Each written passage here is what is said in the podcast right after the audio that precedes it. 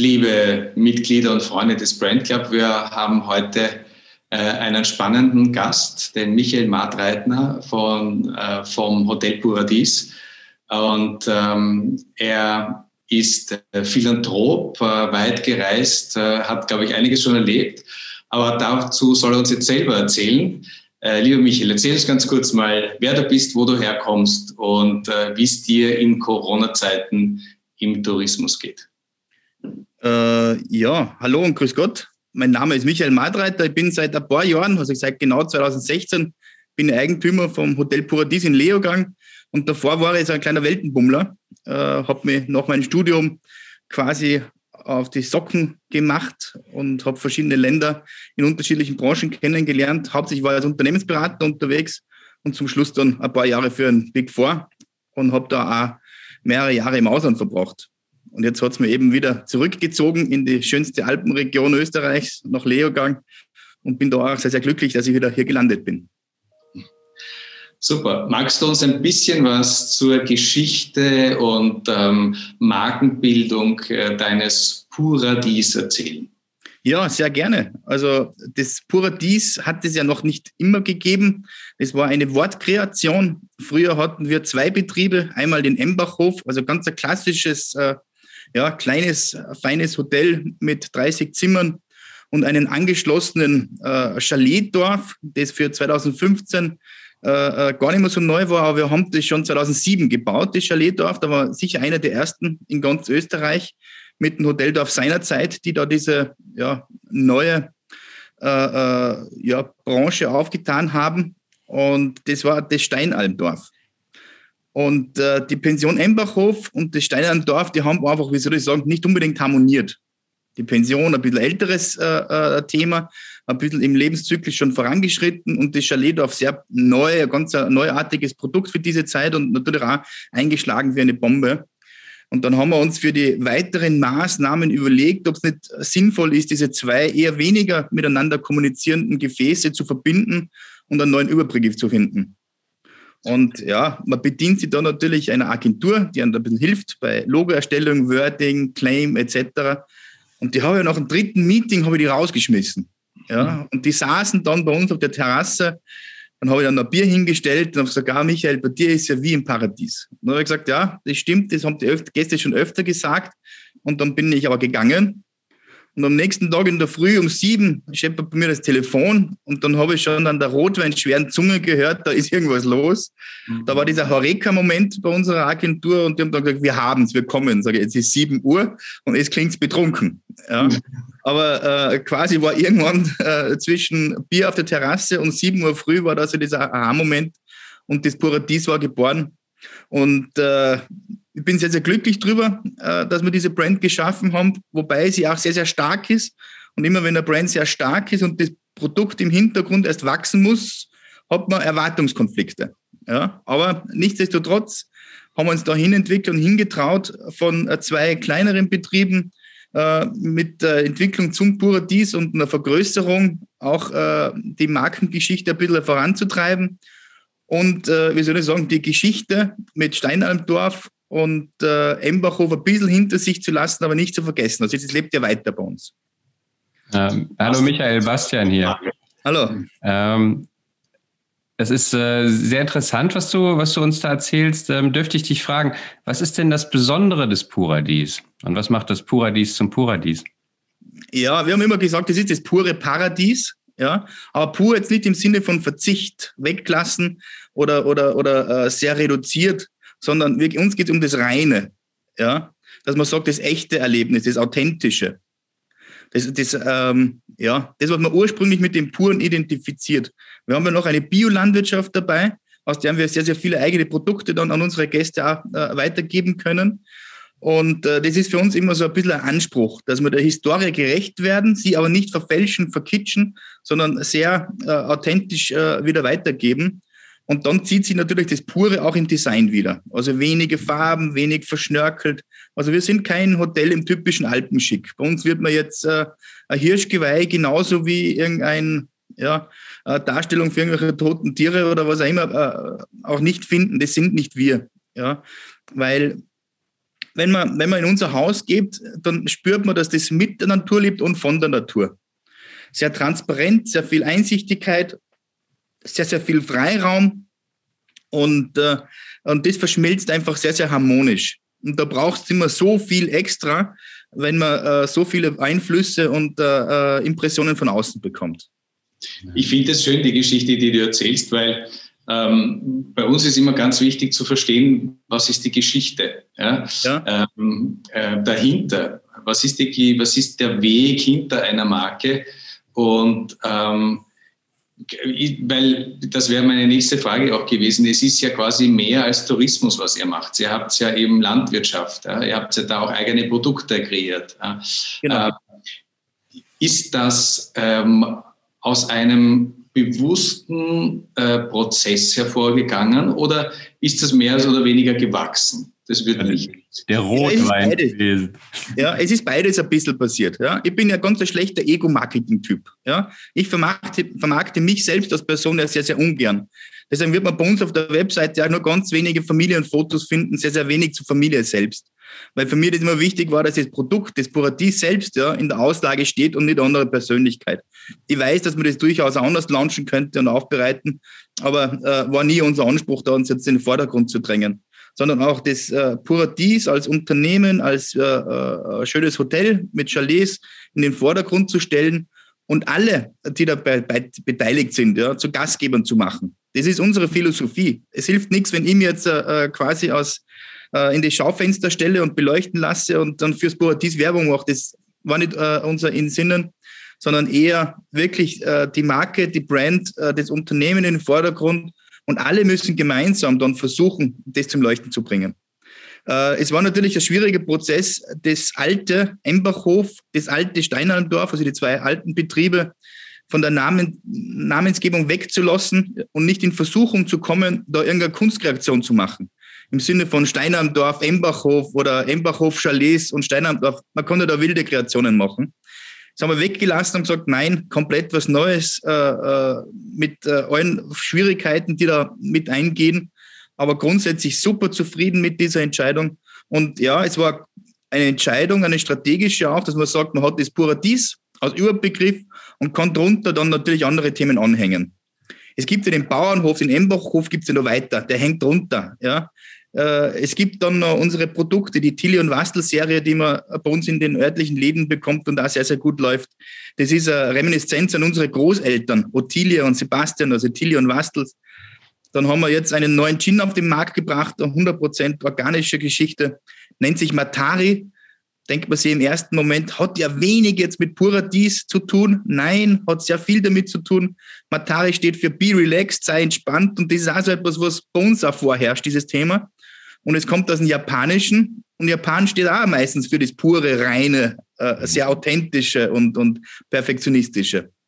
Also Michael, was du hier gerade beschreibst, ist halt sozusagen in ähm, sozusagen auf wunderbar greifbare Art und Weise das, was eine, eine richtig gute Marke für das Geschäft leisten kann. Ja, weil es einfach den, den Fokus euch ermöglicht, auf kreative Art und Weise immer noch auf neue Ideen zu kommen und neue Geschäftsmöglichkeiten zu kommen. Ja? Ohne dass das Ganze sich aber dann verzerrt und, ähm, und, und sozusagen verwackelt und verwässert, sondern das stärkt sich ja alles gegenseitig, ne? so wie du das, ja. wie du das am Schluss beschreibst. Wo ich gerne nochmal sozusagen dich ein bisschen ähm, fragen möchte, weil es oft sind ja so unter, inspirierende unternehmerische Ideen, ja, die, die so geboren werden, schon, ja. schon lange irgendwo unter der Oberfläche vorhanden. Nur man konnte sie bisher nicht so richtig fassen. Aber meistens hat man es in der Kultur oder so in einzelnen Dingen immer schon, immer schon gelebt. Ja. Ich bezeichne ja. das oft wie die Trüffelschweinphase in so einer, mhm. in so einer, ähm, in so einem Strategieprozess wo man wirklich wie so ein Trüffelschwein in diesen Wald rein muss und dann sind da ganz viele Bäume, Steine, Klötzchen, Laub, aber halt auch die Trüffel, ja, die die, die besonders relevant sind und wenn man die zusammenbringt, dann wirklich so einen so Energiekern bringen können. Wie ist das denn? Vielleicht kannst du da noch, weil das wirklich eine super spannende Frage ist. Wie seid ihr auf euren Energiekern gekommen? Wie ist das abgelaufen? Auch in der Zusammenarbeit vielleicht mit der, mit der Agentur. Braucht es da den externen? Kann man das selber finden? Wie, wie ist das bei euch passiert? Naja, dadurch, dass ich selbst äh, sehr, sehr lange Unternehmensberater war und auch noch mit einem Unternehmen bin, war für mich von vornherein klar, dass du für äh, bestimmte Themen, in denen man noch nicht zu 100% fit ist, einen Sparingspartner braucht. Und äh, wir haben uns damals äh, äh, einer Agentur aus Deutschland beholfen, die war jetzt auch nicht ganz günstig, aber hat uns diesen äh, Brandprozess, ja, diesen Markenbildungsprozess begleitet und strukturiert aufbereitet auch mit, mit äh, Beispielen vom Mitbewerber, wie der das macht oder auch nicht gut macht. Ja? Mhm. Und äh, das brauchst du aus zwei Gründen. Zum einen um dich selbst zwar klar und präzise zu positionieren und zum anderen auch zu sehen, welche Optionen, Möglichkeiten und Wege öffnen sich ja, mit dieser neuen Brand- oder Entwicklungsmaßnahme. Weil es kann ja sehr schnell ein eindimensionaler Weg werden und du stehst dann für ein Produkt und kannst drunter nichts mehr anhängen. Ja, genau. Und uns war das aber wichtig, dass wir drunter noch Produkte lancieren können, äh, weitere Unternehmen äh, mit einfädeln können. Und äh, da ist ja einiges in Planung im Petto. Wir sind ja ein, ein Start-up, wir sind ja quasi am Beginn unserer Schaffenskraft und am Beginn unserer äh, touristischen Reise. Da soll ja noch einiges kommen und passieren. Mit den nächsten Schritten heuer im Herbst und nächstes Jahr im Frühjahr, da ist ja sehr, sehr viel geplant. Jetzt durch Corona ein bisschen verzögert, aber äh, da kommt noch einiges. Und da bin ich persönlich sehr froh, dass wir ein gutes Fundament und eine starke Basis haben, auf die wir aufbauen können. Hätten wir das nicht, müssten wir quasi für jede Tätigkeit, für jede Maßnahme, egal ob das jetzt taktisch operativ ist, ja, uns selber wieder fragen, passt es in unseren Kanal, passt es zu unserer Zielgruppe, passt es zu unserer strategischen langfristigen Ausrichtung oder passt es nicht? Und so haben wir zumindest links und rechts diese Eckpfeiler, wo wir sagen, da bewegen wir uns drin äh, und das hilft uns schon sehr, sehr stark. Mhm. Natürlich muss man das stetig wieder anpassen, aber äh, sind wir grundsätzlich sehr zufrieden, dass das so funktioniert. Da möchte ich gleich einhaken. Das ist natürlich ein, eine Frage, auf die ich vorbereitet habe und natürlich eine, die sich aufdrängt. Äh, wie, wie macht man denn Markenführung jetzt in diesen Corona-Zeiten? Und was habt ihr dann vor? Das klingt natürlich auch spannend. Was habt ihr ab Herbst alles Neues vor? Ja, Markenführung in Corona-Zeiten ist äh, gar nicht so einfach. Man hat natürlich ein gewisses Marketingbudget. Das ist bei uns gar nicht so klein für einen Hotelbetrieb. Ähm, und man versucht dann seine sämtlichen Online-Marketing-Aktivitäten ein bisschen zurückzufahren. Das ist schon klar sei es jetzt SEO, SEA etc., auch ein bisschen Website-Themen zurückzufahren.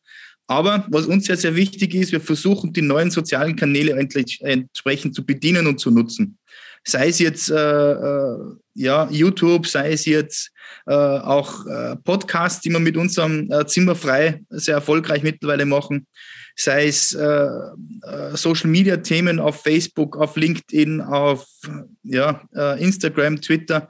Da versuchen wir alle Kanäle entsprechend zu bedienen. Es kostet jetzt nicht so viel Geld und äh, da geht es um Content-Produktion in Wahrheit, was wir momentan machen.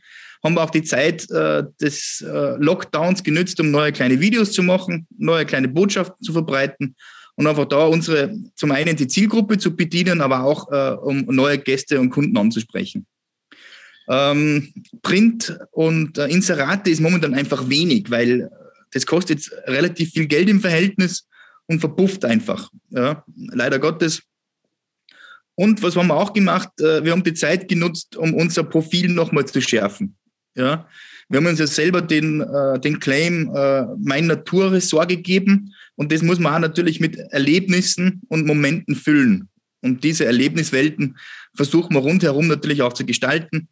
Äh, das sind jetzt nicht nur bauliche Maßnahmen, das sind ganz viele so emotionale äh, Erlebniswelten und Werte, die wir versuchen zu, äh, im, im ganzen Areal bei uns zu positionieren.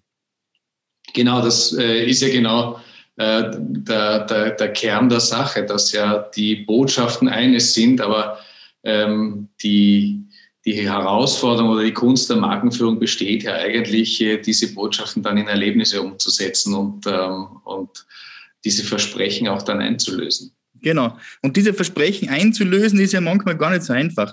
Äh, wenn man früher ein kleines Unternehmen hatte, ja, mit, ich sage jetzt mal 130, 140 äh, Betten und dann plötzlich hast du das Doppelte und einen neuen Namen und mit Paradies versprichst du sehr viel. Die meisten Menschen assoziieren da Paradies.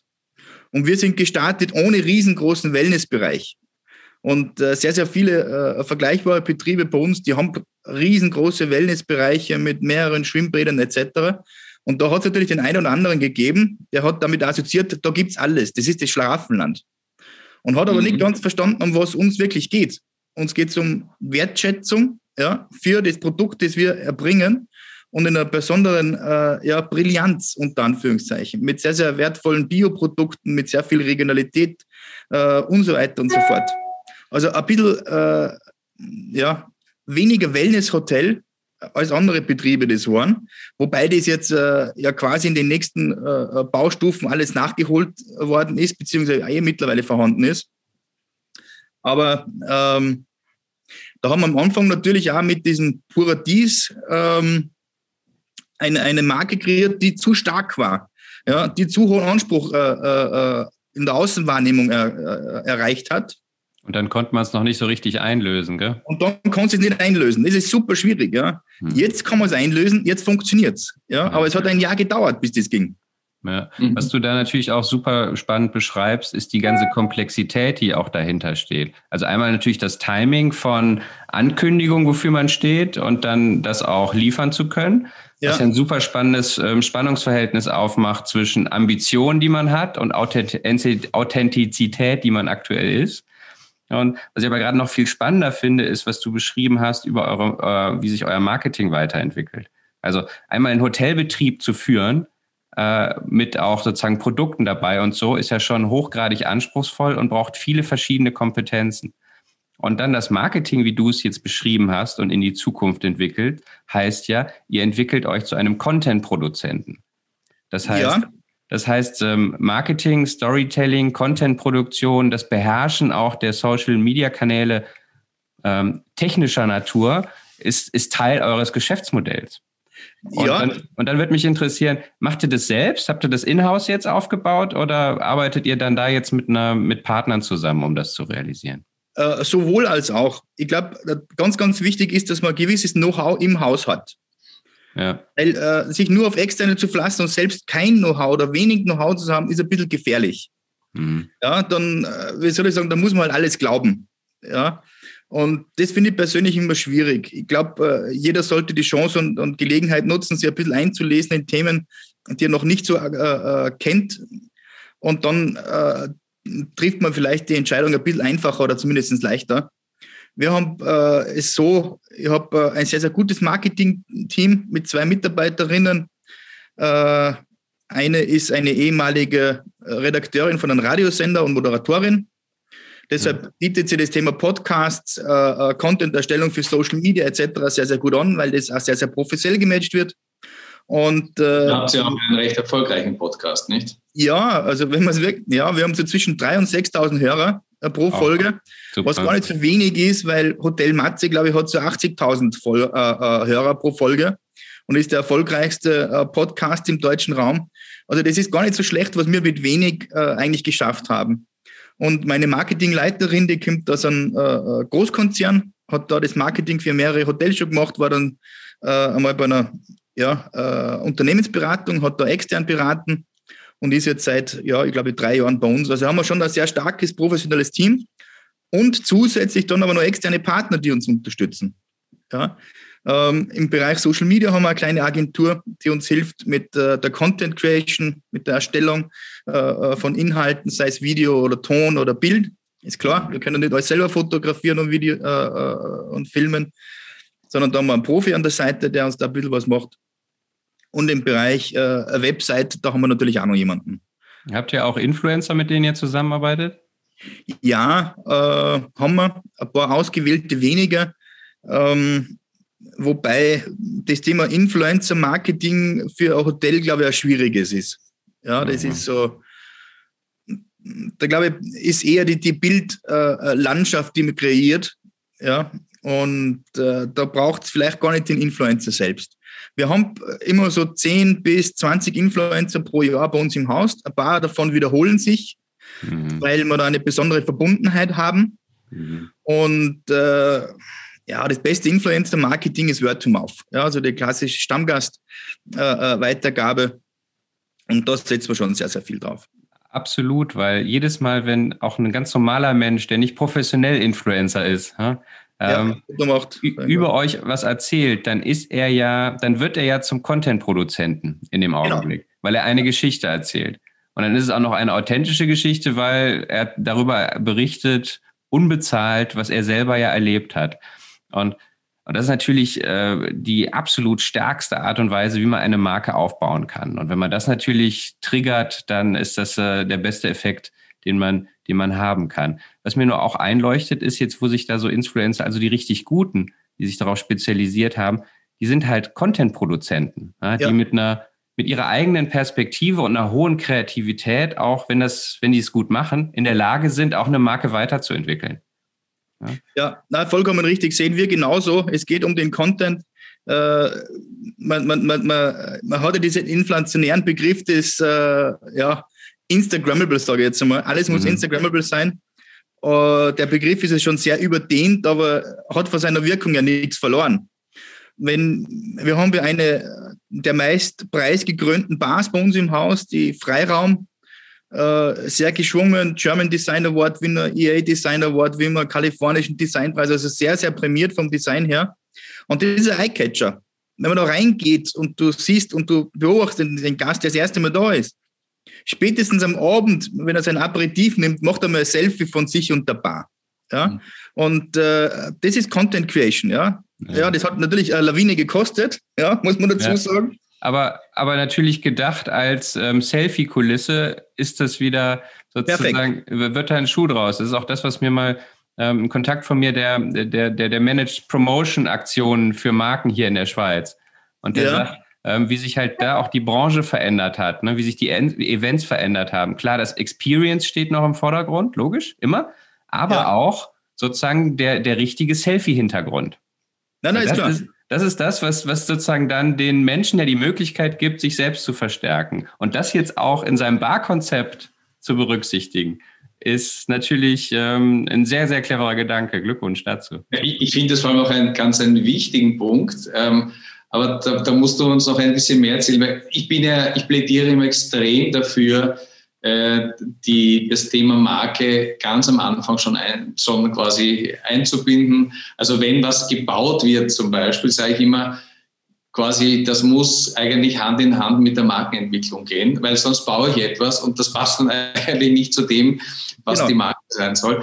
Äh, wie habt ihr das gemacht? Habt ihr das, war das parallel oder war das einfach als, hat hat man gemacht und ist cool geworden und hat dann gepasst. Nein, es, es äh, gibt schon ein bisschen mehr. Äh, da kommt es bei mir wieder ein bisschen durch, dass ich halt früher auf einem anderen Sessel gesessen bin und andere Unternehmen berate äh, oder beraten habe. Mache ich jetzt zum Teil auch noch. Habe gerade aktuell ein kleines Hotelprojekt in Deutschland, das ich ein bisschen unterstütze.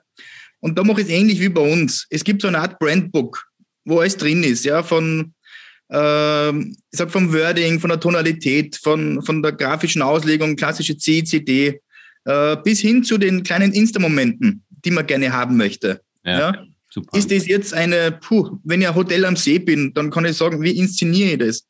Kann ich vielleicht so nahe am See sein, dass ich eine Rutsche vom Dach in den See hinein mache? Das wäre eine super Insta-Geschichte, ja. Mhm. Äh, und, und, und. Also diese Überlegungen hat man quasi ganz vorne drin auch schon. Nur da gibt es einen großen Unterschied. Ich bin Eigentümer und finanziere das Ganze in Persona. Das heißt, ich habe keinen Investor, den ich sagen kann, jetzt kostet drei Millionen mehr, äh, dafür haben wir einen coolen Insta-Moment äh, geschaffen. Wird nicht funktionieren, es muss leistbar sein. Ja? Der billigste Insta-Moment oder der billigste äh, äh Social Media Content Produkt ist äh, bei uns äh, die Tiere im Bauernhof. Wenn das Häschen oder die Katze Junge bekommt, ja, ist das äh, ein Mega-Content, logischerweise. Ja? Die Bar, die ich sehr teuer bauen habe müssen, ist auch Content. Ja, aber jetzt kann man sich die Frage stellen, was günstiger ist. Ja? ja. Und ich glaube, über diese kleinen, günstigeren äh, Insta-Momente schafft man sehr, sehr viel mehr. Mhm. Und das sind ja in Wahrheit auch die Dinge, die dann vielleicht viral gehen können. Aber äh, da muss man immer aufpassen, es muss ja aufs Produkt einzahlen. Aber welche ja? von den ganzen, sozusagen, konntest du generalstabsmäßig schon von Anfang an sozusagen, als ihr dann mal so die Markenpositionierung hat, das konntest du dann schon sehen und in dem Sinne planen, ja?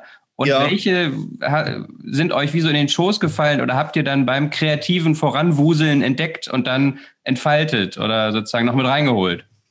Ja, da gibt es schon mehrere Punkte. Äh, zum einen, wenn man so ein Brandbook hat, äh, wo alles drinsteht, mit Bildsprache und allem, dann kann man das seinen Partnern sehr gut zur Verfügung stellen Die ergänzen das natürlich auch regelmäßig. Und was wir machen ist, wir machen relativ häufig so, ich sage mal Thinktanks. Ja? Äh, wir stellen uns im, im äh, Marketing zusammen, in der Rezeption zusammen, mit der Küche gemeinsam zusammen und versuchen auch Dinge zu entwickeln. Ja? Jetzt machen wir gerade ein Kochbuch zum Beispiel. Ja?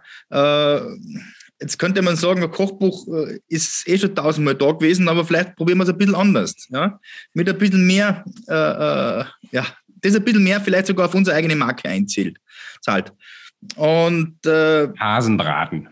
Genau.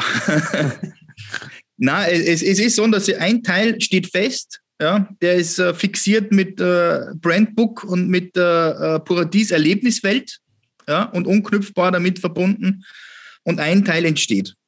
Hm. Und das Entstehen ist auch ein Prozess. Alles lässt sich nicht umsetzen. Manches ist ein bisschen zu teuer für so, so ein Hotel. Äh, und manches ist aber wirklich wieder so, dass ich sage, da ist die Leidenschaft des Einzelnen so stark, dass ich sage, go for gold. Ein gutes Beispiel ist unser, unser Podcast. Wenn du da nicht im Haus jemanden hast, der äh, geschult ist im Bereich äh, Moderation, Rhetorik, dann kannst du das nicht anfassen. Ist zu schwierig. Ja? Du brauchst auch eine gewisse Brillanz, eine gewisse äh, sprachliche Klarheit, äh, damit es für jemanden äh, spannend ist, dazuzuhören.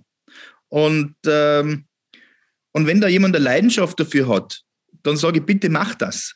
Ja, go for gold und dann schaut man, äh, wo sind die Anknüpfungspunkte für unser Hotel, für unser Haus. Bei, bei gewissen Produkten ist es relativ einfach. Wenn man einen eigenen Bauernhof hat, ein eigenes Hotel hat, ein Chaletdorf hat, sonst ein paar äh, Geschichten hat, dann kann ich sagen, ich nehme die Produkte des eigenen Bauernhofs und versuche die im Hotel zu positionieren und zu platzieren, äh, bringt die ja vielleicht in den Renanhandel. Jetzt kann man das äh, mit einem eigenen Brand machen oder man kann Puratis draufkleben. Wir haben uns entschieden, eine Subbrand mit Tilly und Wastel äh, zu kreieren, weil es einfach wieder eine Hommage ist an den äh, früheren Embachhof mit meinen Großeltern Sebastian und Tilly. Und das ist eine Geschichte, das ist ein Content. Ich kann mehr dazu erzählen, als wenn da nur Puratis auf dem Gulaschglasel draufstehen würde. Das ist für uns auch diese, diese Content-Produktion entsteht quasi aus ja, einem äh, dauerhaften Prozess des äh, äh, kreativen Versuchens, eine Geschichte zu erzählen, die aber immer authentisch ist und immer zu 100 Prozent zu unserem Haus passt. Und pur. Und pur, ja. Was ihr, Entschuldigung, was ihr vorhin gesagt habt, was auch wichtig ist, äh, für alle Baumaßnahmen, die jetzt folgen, gibt es natürlich äh, äh, dieses, dieses Book ja, auf Content, ja, was wir platzieren möchten. Und äh, jetzt hängt es ja davon ab, ob äh, das nächste Bauvolumen äh, finanzierbar ist, nicht finanzierbar ist und dann muss man Abstriche machen. Und dann wenn ich neben dem Schwimmbad einen Hasenstall baue, dann weiß man, dass der Content ein bisschen billig ausfallen hat müssen. Jetzt haben wir ganz viel gesprochen über operative Markenführung, wie das operativ abläuft in einem Tourismusbetrieb, über Erlebnis, über Content. Ähm, jetzt möchte ich gerne ein bisschen eine Höhe, eine, eine Ebene höher gehen, äh, weil es, äh, wie ich finde, doch sehr wichtig und spannend ist ähm, Tourismus in Österreich, Tourismus in Salzburg. Wo siehst du, dass der Weg hingeht? Ähm, Österreich ist natürlich auch sehr, sehr unterschiedlich. Tirol haben wir gerade ein Thema, wie wir wissen, in den Medien. Ähm, mich würde da deine Einschätzung interessieren oder auch deine Wünsche. Ich glaube, das ist wie überall. Äh, Qualität wird sich am Ende des Tages durchsetzen. Äh, eine starke Marke ohne Qualität im Hintergrund wird nichts helfen. Da hat man eher so ein Strohfeuer und wenn das abgebrannt ist, dann bleibt nur Rauch übrig, aber dann kannst du nicht mehr nachschießen und nachjustieren. Äh, ich glaube, wir haben generell ein Thema im Tourismus, dass wir in vielen Bereichen zu viele Betten haben. Tirol hat äh, mehr Gästebetten als die Schweiz. Tirol ist zwar im Winter äh, relativ hochpreisig, im internationalen Vergleich aber dann wieder nicht mehr und im Sommer eher eine, günstiges, äh, eine günstige Urlaubsdestination. Das gilt für ein paar äh, äh, Landstriche oder Regionen in Salzburg genauso. Aber worauf ich hinaus will, ist, dass man einen, eine Überkapazität äh, nicht nur abbauen muss, sondern auch in sage ich mal, qualitätsvolle Betriebe transformieren muss. Und äh, mit dem wird auch der Preis steigen müssen weil am Ende des Tages äh, äh kann es nicht sein, dass sie viele Betriebe selbst ausbeuten. Ja, und am Ende des Tages überleben sie dann drei Monate Corona nicht. Dann ist irgendwas schiefgelaufen, wenn ich 20 oder 30 Jahre Restaurant oder Hotel habe und dann überlebe drei, vier Monate ohne Geschäft nicht. Dann ist was schiefgelaufen und das hat mit meiner Meinung nach mit Wertschätzung zu tun für Produkte, Dienstleistungen, die da erbracht werden und die brauchen einen ordentlichen Preis dahinter. Äh, man sieht es eh bei den sehr, sehr guten Hotels im, im Vier-, Fünf-Sterne-Bereich. In Lehrgang haben wir da ein paar Beispiele, die äh, sehr, sehr professionell und gut wirtschaften und da auch ein Role Model für die Tourismusindustrie in, im Alpenraum sind. Äh, welche äh, ja, DBs und Cashflows die erwirtschaften, das ist sehr sensationell. Nur, das ist die Voraussetzung für ein positives Bestehen eines Betriebes, das darf man nicht vergessen. Und äh, wo geht die Reise hin? Ich glaube, alles, was jetzt äh, nicht unbedingt werthaltig ist, nicht was einen angemessenen Preis hat, alles, was äh, vielleicht schon ein bisschen outdated ist und nicht mehr äh durch Investitionen in Schuss gebracht werden kann, wird leider Gottes vom Markt wegbrechen. Äh, und alles und all jene Betriebe, die in den letzten Jahren investiert haben, versucht haben, sich gut zu positionieren, strategisch gut aufzustellen, eine hervorragende Qualität bieten, die werden weiterhin zum einen die äh, Finanzierungschancen der Banken etc. bekommen, um sie weiterzuentwickeln und werden aber auch aus eigener Kraft unglaublich viel machen können. Da glaube ich, geht es ganz, ganz stark in die Richtung hohe Qualität, hohe Wertschätzung und hohe Wertschöpfung. Da muss es hingehen. Und äh, diese, diese Mitte, äh, die man im zwei-, drei Sternbereich oder unteren vier Sternbereich gehabt hat, die wird sich ein bisschen ausdünnen. Und darunter werden sie halt neue äh, äh, Produkte positionieren. Ja, das alte Vier-Stern-Hotel, das nicht mehr funktioniert, wird halt dann vielleicht zu einer Superbude umfunktioniert. Mhm. Ja, und es gab ja, es gab in den 80er Jahren den berühmten äh, Weinskandal in Österreich. Ja. Mhm. Ähm, der hat ja dazu geführt, dass diese Struktur von eben meist auf Masse ausgelegten Weinproduzenten, äh, die billigen Wein produziert haben, eben zusammengebrochen ist und eigentlich etwas entstanden ist, was wirklich ein sehr qualitativ hochwertiger, äh, hochwertige Struktur darstellt heute. Und eigentlich hat es eben ähm, dem, dem, dem, dem, der Weinwirtschaft in Österreich sehr geholfen. Könnte es sein, dass Corona vielleicht so einen ähnlichen Glykolskandal-Effekt für den Tourismus in Österreich bewirkt? Es kann sein, mit dem Unterschied, dass diejenigen, die den Glykolskandal gehabt haben, heute noch alle leben. Ja, und ich glaube nicht, dass alle Hotels und Restaurants, die jetzt in Corona-Krise drinstecken, äh, dass wir die in den nächsten fünf Jahren noch sehen werden. Ja. Da ist auch jetzt ein Brandbeschleuniger mit dem Corona. Ja, alles, was, äh, was offensichtlich nicht gut gelaufen ist, wo man sagt, da kommen Probleme, Probleme, sei es Liquiditätsthemen, sei es Investitionsthemen, mit, äh, dass man vielleicht am Ende des Lebenszyklus gekommen ist mit so einem Produkt die kriegen jetzt Schwierigkeiten. Dann das Thema äh, Übernahme oder Übergabe, kein Nachfolger da. Das sind alles jetzt so Brandbeschleuniger durch die Corona-Situation. Und da werden wir die nächsten äh, fünf Jahre einiges erleben und da wird es immer alle Betriebe geben. Nur, man muss da dazu sagen, es gibt da Überkapazität an Betten, es gibt aber auch äh, Unternehmen, die sie weiterentwickeln wollen. Wie äh, ein Unternehmer, der sagt, naja, äh, ein Vier-Stern-Hotel im Ort hört auf, will nicht mehr weitermachen, ist outdated, ist am Ende des Lebenszyklus, ja, der traut sich das zu, übernimmt das und macht vielleicht ein, ein komplett anderes Konzept ein, ein bisschen, ja, ein bisschen günstiger, ein bisschen funky, so Superbuden-Style, was auch immer, und klatscht dann Leni oben aufs Dach. Das wird bei uns im, im, äh, im Alpentourismus auch kommen. Also eine Institutionalisierung von Tourismus, ja, dass sie viele auch dazu entscheiden, mehrere Hotels zu führen und nicht nur eines. Michael, ähm, du hast das gerade auch so schön gesagt, dass halt die, die ihre Hausaufgaben gemacht haben, die, die sich gut positioniert haben und aufgestellt haben, die werden sich sozusagen erfolgreich entwickeln können und die, die das nicht so gemacht haben, die, die, da wird es halt dann schwieriger. Jetzt könnte ich mir durchaus vorstellen, dass der eine oder andere gar nicht genau weiß, bin ich eigentlich, bin ich, bin ich erfolgsversprechend positioniert? Habe ich mich gut aufgestellt. Was sind aus eurer Sicht, auch Oliver, du, was sind denn aus eurer Sicht so, so versteckte Signale oder so Signale für, für, ähm, für, für so etwas, an denen man konkret erkennen kann, ah, besser mal handeln. Ich glaube, ich habe Handlungsbedarf. Stresstest. Ja, den haben wir ja gerade. Aber so, äh, worauf, worauf muss man da achten? Woran könnte man es schon frühzeitig merken, aus eurer Sicht?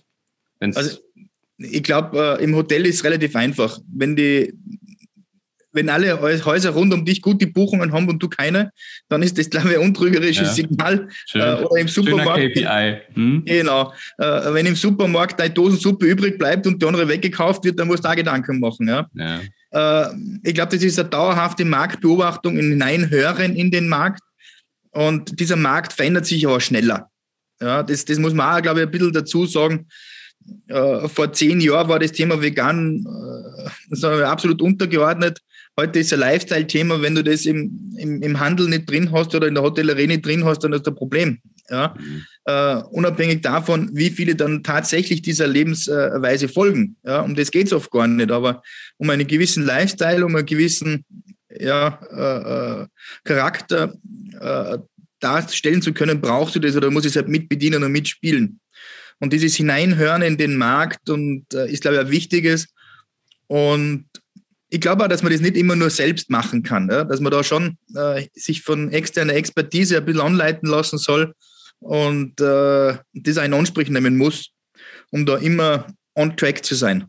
Man kann ja nicht alles wahrnehmen, das geht ja nicht. Das wäre ja, wäre total vermessen und verlogen, jetzt zu behaupten, dass ich da ein großer Visionär oder äh, absoluter Schöngeist wäre. Das ist ja Quatsch. Ja? Äh, da sind wir einfach äh, alle im selben Boot und wir kochen mit demselben Wasser. Nur die Zutaten machen uns dann meistens aus. Ja? Und wenn ich äh, bei der Zugabe der Zutaten jemanden an der Seite habe, als Sparingspartner, der mich unterstützt und sagt, da ein bisschen mehr das, da ein bisschen mehr von dem, äh, dann kriegst du mehr Aroma, mehr Würze, mehr Content. Dann bin ich schon super happy und zufrieden. Nur diese starken Partnerschaften, äh, Seilschaften, ähm, die muss man sich sukzessive aufbauen und die müssen auch gut so anpassen und die müssen auch das Produkt von dir selbst gut verstehen. Das ist ganz spannend, was du da erzählst. Ich habe eine, eine Studie genau zu dem Thema neulich gelesen von jemandem, der am MIT forscht. Und ja. der hat gesagt, sozusagen, wie können Organisationen lernen? Ja, wie kann man sich weiterentwickeln? Und das auf eine möglichst einfache, schnelle, effektive Art und Weise. Und ähm, was die da herausgearbeitet haben, ist nämlich in, in, in Co-Creation-Prozesse mit anderen zu gehen. Also nicht nur im eigenen Saft zu schmoren und versuchen, alles aus sich selbst herauszumachen, sondern bewusst mit zum Beispiel mit, mit anderen Unternehmen, die ähnliche Kunden haben, ja, sich zusammenzutun und zu überlegen, was können wir für unseren Kunden noch besser machen, wenn wir unsere Power zusammenpacken und dann voneinander sozusagen auf eine Lernreise gehen dabei. Das, ähm, das scheint einen Rieseneffekt haben zu können, ähm, um sein Unternehmen da so in die Zukunft bringen zu können. Ja, und ich glaube, äh, man muss ja einfach einzig vergessen, als äh, als touristischer Betrieb, als Hotel, was auch immer, äh, du vermarktest ja nicht nur dich selbst. Du wirst ja über einen Teil der Region auch mitvermarktet. Ja. Wenn die Infrastruktur der Region gut ist, äh, wenn da eine Brand ist, tut man sich schon ein bisschen leichter. Wir haben in Leogang Saalfelden einen sehr, sehr großen Vorteil, dass Leogang als Marke schon äh, sie etabliert hat, dass das sehr bekannt ist dass wir auch viele Betriebe haben, die sie aus Marke auch etabliert haben. Ein Forsthofgut, ein Mama Tresel, ein Bergdorf Priestereck, ein Krallerhof. Ein Puradies. Äh, ein Puradies, ja, auch. Äh, da gibt es ja viele, die quasi einzahlen in die Marke Leogang, da äh, über ihre eigene Tätigkeit natürlich Leogang noch bekannter machen. Und Leogang Saalfelden selbst hat eine hervorragende Infrastruktur. Ja, das darf man nicht vergessen. Und wenn ich zwei Welten habe, einmal die Welt äh, rundherum, die große Infrastruktur und einmal die kleine Welt des Hotels. Und das äh, äh, ergänzt sie perfekt. Hat eine Win-Win-Situation. Mhm. Und noch besser ist es dann, wenn all diese äh, Hotels oder Unternehmer, die ich vorher genannt habe, äh, ein bisschen weniger Kirchturmdenken an den Tag legen. Ja, sie regelmäßig einmal austauschen, zusammensitzen und sagen, was können wir gemeinsam bewegen, was braucht den Leogang noch? Dann hilft das auch enorm. Äh, da geht es jetzt nicht darum, dass man da irgendwelche Kartelle bildet oder sonst irgendwas, sondern dass man gemeinsam überlegt, was interessiert denn den Gast, was will denn der über erleben, wenn er nicht im Hotel ist? Für die Leistung im Hotel bin ich selber verantwortlich, aber ich kann äh, die Leistung außerhalb meines Hotels nicht steuern. Wird ja, ganz, ganz, wichtiger Punkt. Ja. Also die Destinations-Branding äh, ist einfach, hat auch viel mit Infrastruktur zu tun. Ja. Genau. Wenn ich darf, möchte ich nur trotzdem ganz kurz noch replizieren auf die Frage von Bastian von vorhin. Weil, die ignoriert die Frage. Nein. Habe die Frage ignoriert vorhin? Nein, nein, nein. nein. Er hat ja uns, uns beide gefragt. Oh ja. Äh, ein, eines meiner Lieblingsthemen. Also ich sehe das so vor äh, circa 20 Jahren, da, als ich noch im Telekom-Bereich gearbeitet habe, da haben wir uns mit herrlichsten Imagerhebungen ähm, ähm, ähm äh, zugemacht und, und Imagebatterien uns angeschaut und abgetestet und dann geschaut, in welchen Items liegen wir vor den Konkurrenten und die anderen dahinter und so weiter. Was das so wirklich bewirkt, haben wir eigentlich nicht gewusst. Dann kam, würde ich sagen, das Zeitalter des äh, Net Promoter Score, wo einfach eine Kennzahl herangenommen wurde, nämlich Weiterempfehlungsbereitschaft, die quasi aggregiert hat eben alle möglichen äh, Eindrücke und Wahrnehmungen und eigentlich schon mal eine, sagen wir so, äh, eine gewisse Relevanz einer Marke abbilden konnte. Wenn auch nur quasi ich befrage, ob ich weiterempfehle und da habe ich natürlich immer auch einen, einen Fehler drinnen, aber äh, schon mal eine gute Weiterentwicklung. Und ich würde sagen, heutzutage geht es einfach echt darum, ähm, mit ähm, Analysemöglichkeiten, die wir halt jetzt haben, zu beobachten, wie sich Menschen einfach verhalten und was sie sprechen. Ja. Und, und so kann ich, äh, und das ist halt immer meine Empfehlung an markenführende Unternehmen, mir auch ein Frühwarnsystem aufbauen. Weil wenn ich eben feststelle, dass rund mich herum alle gut gebucht sind und ich habe nichts, dann ist es ja schon zu spät. Ja. Da ist es spät, ja. So weit darf ich es ja gar nicht kommen lassen. Aber ich kann eben schauen, ähm, wie, verhalten, wie verändert sich das Verhalten? Ja? Wie verändert sich das Buchungsverhalten? Wie wird in auf gewissen äh, Medien über meine Marke gesprochen? Also also wie verändert sich auch das Wahrnehmungsbild zu meiner Marke? Das muss ich eben heutzutage nicht mehr über eine Marktforschung machen, die ich aufsetzen muss und da muss ich warten auf die Ergebnisse, sondern das kann ich eben relativ aktuell äh, durchziehen. Und ich glaube, das wäre, das ist eigentlich der, der Imperativ, den man heute als äh, markenführendes Unternehmen oder Vereinigung hat, dass man eben da wirklich am Puls dran ist und ähm, auch erkennen kann, hm, da geht es jetzt in die falsche Richtung. Es ist zwar noch nicht Feuer am Dach, aber wir müssen jetzt handeln, damit kein Feuer entsteht. Ja, nein, ja, mein Input dazu. Ja, Oliver, bin ich völlig bei dir. Äh, ich bin völlig der Meinung, dass man, solange man etwas richtig macht, kommt man nie drauf, dass man was falsch gemacht hat. Erst wenn man was falsch macht, ja, tritt es ans Tageslicht und, und merkt, oh, hippala, da haben wir jetzt äh, äh, irgendwo einen Schmarrn gemacht. Äh, für uns ist auch dieser kritische Hinterfragen, machen wir es richtig, ja, wichtig. Nur, äh, man muss gewissen Dingen auch Zeit geben lassen. Wenn man äh, ständig sein Konzept umändern würde, ständig sein Look and Feel äh, verändert, nur wenn man sagt, ah, jetzt ist irgendwas wieder hip oder modern, äh, andere, wie soll ich sagen, Bilddarstellung, andere CICD, wenn man das ständig anpassen würde, bist du nie greifbar für jemanden. Ja? Du musst gewissen Dingen auch die Zeit geben lassen, Zeit geben, dass sie sich entfalten und wirken können. Und dann kann es aber schon sein, dass die, die Wirkung die falsche ist. Da muss man dagegen rudern, das ist klar. Aber äh, äh ständig äh, zu drehen, finde ich sehr, sehr schwierig weil es, äh, äh, wie soll ich sagen, die Marke verwässern kann. Weil dann keiner genau weiß, für was steht. Und da sind wir sehr, äh, äh, wie soll ich sagen, sensibel dran, äh, diese Rädchen da sehr fein zu justieren. Hin und wieder erwischen wir es auch zu grob, merken wir, ah, jetzt sind wir wieder weg davon, jetzt haben wir zu viel von dem unter Anführungszeichen gepostet oder zu viel Content von dem auf den Markt gegeben, äh, haben äh, vielleicht äh, unsere Zern Kernzielgruppe nicht mehr ganz 100 Prozent erreicht, die wollen ja gewisserweise was anderes. Ist gar nicht so einfach, ja. Und wir haben ja noch kein Produkt, das so spitz positioniert ist, dass ich sage, das kommt nur für den einzigen in Frage. Ja? Was du da ja auch beschreibst, ist die zwei Ebenen von, von Geschäftsdynamik, nämlich einmal die, die mechanische, die man sehen kann. Also ich mache hier ein Projekt, ich pushe hier was und sehe so konkret genau, als ist das Produkt da im Regal, was passiert. Und dann habe ich aber noch mal eine zweite Ebene, in der sich das Ganze ja abspielt, wie so die Bühne, nämlich die, die, die, die strukturelle Markendynamik, ja, die halt ein bisschen braucht, um ihre Wirkung entfalten zu können. So. Und die schwingt ja die ganze Zeit im Hintergrund und dadurch, dass sie so im Hintergrund schwingt, sehe ich die nicht. Das ist wie wenn ich auf einem Boot stehe und das Boot fährt, dann spüre ich auch nicht mehr, dass das Boot fährt. Ja. So, und äh, diese beiden Dinge nicht miteinander zu verwechseln und sich nicht sozusagen in der Mechanik zu verlieren und nur noch eine Aktion nach der anderen zu machen und da so, sondern diese zweite Ebene, von der du ja gesprochen hast, im Blick zu haben und dem Ding so ein bisschen ähm, die Zeit zu geben, sich entfalten zu können, sich zu vernetzen zu können mit dem anderen und dann natürlich gegenzusteuern, wenn etwas sozusagen zu sehr außer, nach außen mutiert. Ja, dann muss man da natürlich wie der Chirurg schneiden. Das äh, finde ich super spannend wie du das gerade. Ja, so, so fassen wir vielleicht äh, diesen mh, mm, super spannenden Talk zusammen im Sinne von Marke ist gleich Versprechen und muss gehalten werden. Ja. Ähm, und äh, ich denke, wenn man das authentisch tut und eben in eurem Fall auf eine pure Art und Weise, dann kann es auch gelingen. Das ist die, das ist die frohe Botschaft.